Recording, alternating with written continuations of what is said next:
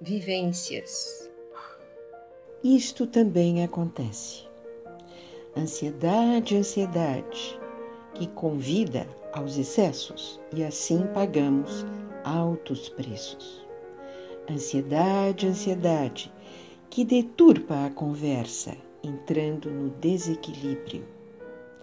Ansiedade, ansiedade, que volta ao passado, abrindo feridas já cicatrizadas que começam a sangrar.